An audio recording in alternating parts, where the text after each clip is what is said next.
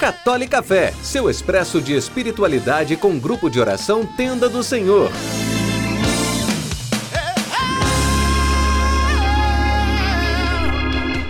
Era desprezado, era a escória da humanidade, homem das dores, experimentado nos sofrimentos. Em verdade, ele tomou sobre si nossas enfermidades e carregou os nossos sofrimentos. E nós o reputávamos como um castigado, ferido por Deus e humilhado. Mas ele foi castigado por nossos crimes e esmagado por nossas iniquidades. O castigo que nos salva pesou sobre ele. Fomos curados graças às suas chagas. Louvado seja nosso Senhor Jesus Cristo, para sempre seja louvado. No episódio de hoje, nesta Sexta-feira Santa, gostaria de propor uma breve reflexão sobre a cruz de Cristo, sobre as feridas, as chagas de Cristo.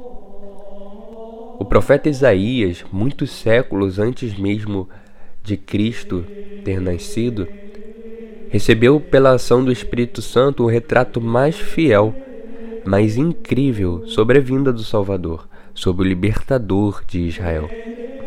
Ele não foi visto, não foi revelado como um grandioso guerreiro, um político, um dominador, um conquistador, mas como um servo, como um servo machucado, ferido, que tomou a responsabilidade pelos nossos pecados.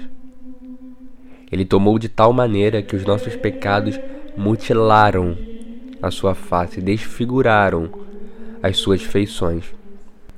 E o sangue que goteja da cruz de Cristo, as feridas que são abertas em Cristo são feridas fecundas, são feridas de amor.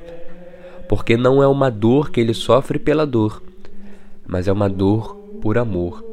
Então até a dor em Cristo ela é ressignificada como uma fonte de salvação, como uma fonte de bênção, de graça, de paz porque ele foi esmagado por nossas iniquidades, mas não não passou pelo esmagamento pelo esmagamento, mas para nos curar, para nos libertar. Portanto, fica aí o exemplo.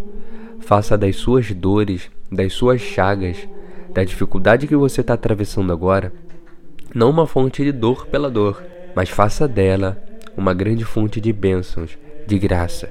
Sofra em silêncio, sofra com o Senhor, desabafe, chore e grite mas diante do Senhor, e Ele tudo fará para fazer as coisas boas brotarem no teu sofrimento.